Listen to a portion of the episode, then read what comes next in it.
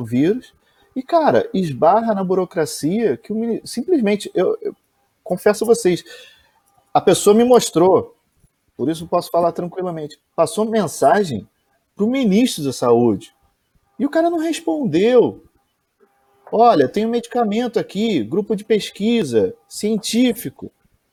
Então, certas burocracias que podem melhorar, que podem ser repensadas, a galera não tá. A galera tá perdendo tempo com essa, com essa polarização de time, sabe? Com essa preocupação, essa brincadeira. Eu não sei qual é a ideia do, do presidente fazendo isso. Eu, eu, eu, mais uma vez, eu acho que ele mostra que ele é nada mais, nada menos do que a imagem do brasileiro comum que Mas se preocupa é... com coisas periféricas e não se preocupa, não dá foco na coisa. Eu, eu vou mais além, mais além. Eu acho que é complicado. Com essa situação atual, o papel do Estado vai ser repensado. Mas aí que tá, eu não sei se no Brasil vai. No porque... Brasil eu não sei. É, exatamente. Esse é meu receio, estruturais severos. Você acha que vai, Rafael? Eu não sei. Eu de verdade, eu gostaria que fosse. Para mim, essa discussão, essa discussão é a mesma que nós tivemos em 2016. Ah, o legado olímpico. Ah, porque Nossa, Barcelona é... era não sei o quê. Não, e o Brasil, pô. Não, tá lá. Você vai na Arena da Barra, tá lá, abandonado, sem licença, sem alvará da prefeitura, sem alvará do Corpo de Bombeiro. Assim, esquece. Releituras, processos de, de aprendizagem. Isso não funciona no Brasil. O Brasil é pão e circo, acabou. O brasileiro quer voltar à normalidade, o brasileiro quer cerveja no final do dia, ou, ou o entretenimento dele no final do dia. E vida que segue. Essa releitura do Brasil, do povo brasileiro em relação ao papel dele no Não tem, não tem. Isso, isso esquece aqui. O que eu acho que, de uma forma geral, o mundo precisaria fazer essa reflexão. Sim. Os líderes, de uma forma uhum. geral. E quando eu falo essa reflexão, é, o que mais me incomoda nisso tudo é que nenhum país hoje cobrou ou vai cobrar medidas drásticas da China. A China parece aquele, aquele perna de pau, dono da bola, que ninguém quer que jogue, mas ele é o dono da bola. Então, se não tiver ele, não tem o jogo. A dependência econômica e, e, e política do mundo em relação à China é o que me preocupa. Porque, para além de qualquer teoria da conspiração, nós vivemos a terceira ou quarta crise de pandemia mundial por conta da China. H1N1 foi medidas sanitárias. MERS é de camelo. H1... MERS foi de. Últimas... SARS as... foi na, na, naquela região, mas H1N1 Não, foi. SARS, SARS foi lá, o coronavírus foi lá. Coronavírus. É, tem outras, du... tem outras duas. Tem, tem um documentário que, tem um documentário que fala disso. Tá pouco que aquilo que os especialistas falam que estudam desde 2007. Existe sim uma situação com referência à China, porque são muitas pessoas, a gente acaba, eles acabam por ter maior contato com, com é, espécies, não é? Em virtude de alimentação e por uma outra razão, até por conta da densidade, da densidade demográfica na China, e isso faz com que isso, com que exista essa possibilidade. Mas, por exemplo, a MERS, que é no Oriente Médio, vem de camelos. Já se foi pedido também para que eles parassem com o comércio que a MERS, a, o índice de letalidade é 30%, e até hoje não pararam e não vão parar. No Brasil, você tem a febre amarela, que estava restrita a determinados locais, e hoje você já vacina o Brasil inteiro, ainda bem que é vacina, já vacina o Brasil inteiro para a febre amarela, porque você tem macacos que transmitem a doença em Nova Friburgo, na mata. Então, assim, não é um problema uhum. exclusivo da China.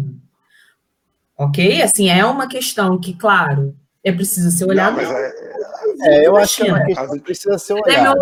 É que as últimas. O tempo todo tem que ser olhado, mas não é um... É que as últimas, as últimas três pandemias. Eu, eu, eu não tô. Eu, vamos lá, eu, eu não tô apontando que todo tipo de situação que nós estamos vivendo ou vamos viver é culpa exclusiva da China. Sim.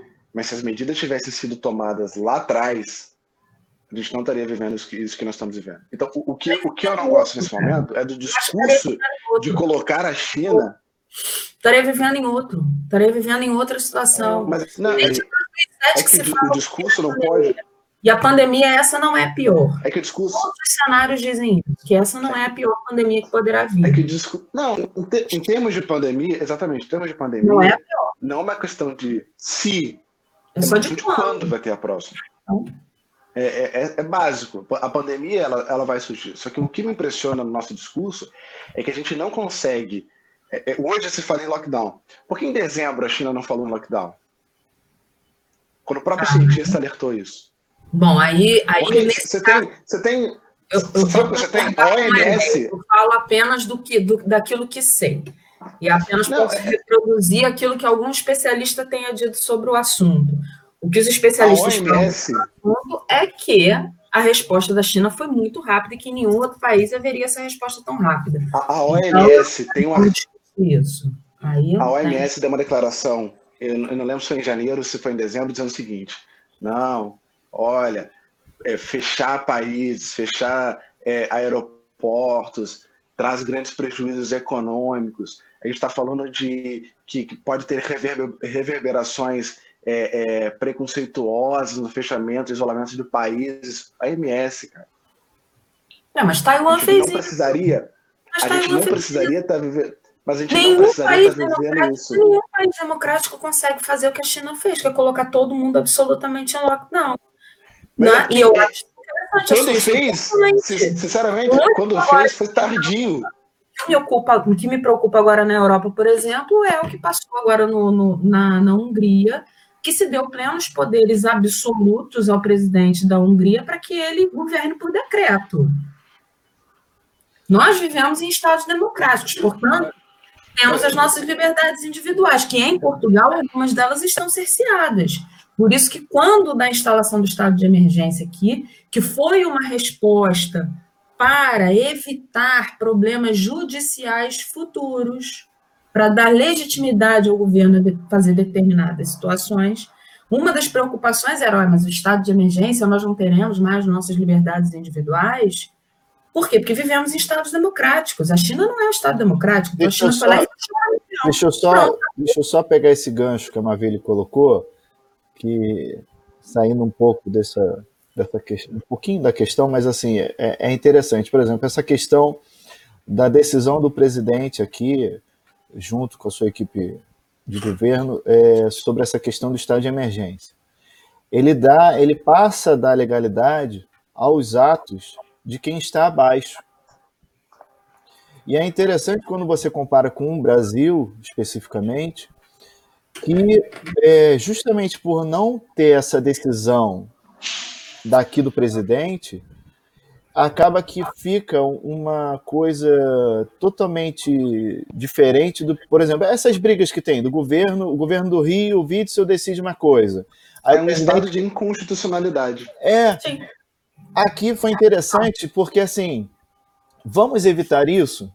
Então vamos, tipo, legalizar, vamos declarar o estado de emergência nacional e cada região, cada conselho, cada governo vai resolver da forma que acha que seja prudente. Por exemplo, se eu não me engano, foi o VAR, o VAR fechou é, tudo. fechou tudo. Fechou, fechou tudo. Tudo. Não, ninguém entra, ninguém sai. Tem Mas outras é regiões que não. Então é interessante ver essa questão jurídica também. Deixa eu só pontuar mais uma coisa. O que eu, o que eu, uma coisa que eu estou muito curioso para ver, é, porque seria um órgão, para mim, deveria ser muito atuante nessa situação era a ONU. E assim, ok, tem lá a OMS, não sei quem, não sei quem atuando. Mas, cara, você não vê falar da ONU. E quando a gente fala que isso é uma crise mundial, a ONU seria um órgão competente para estar tá se manifestando muito mais do que se manifesta. O que eu quero dizer? Não que ela esteja parada, que esteja calada, mas é um órgão que está lá paradão na dela. É, eu acho que, por exemplo, tem de novo, na questão da propriedade intelectual, tem o órgão que controla isso, poderia flexibilizar essa questão para a criação da vacina. A gente recentemente viu a briga entre os Estados Unidos e a Alemanha com briga de patente. Enfim, é também uma questão de se olhar e de se notar. Voltando aqui numa questão de um ponto sobre o que vocês estavam conversando do, do brasileiro e o brasileiro não ter essa questão de olhar para o governo, a minha pesquisa ainda não está pronta, mas eu estou fazendo, rodando um questionário, e por acaso a maioria que responde que é, acessaria uma rede social do governo, a maioria é brasileiro.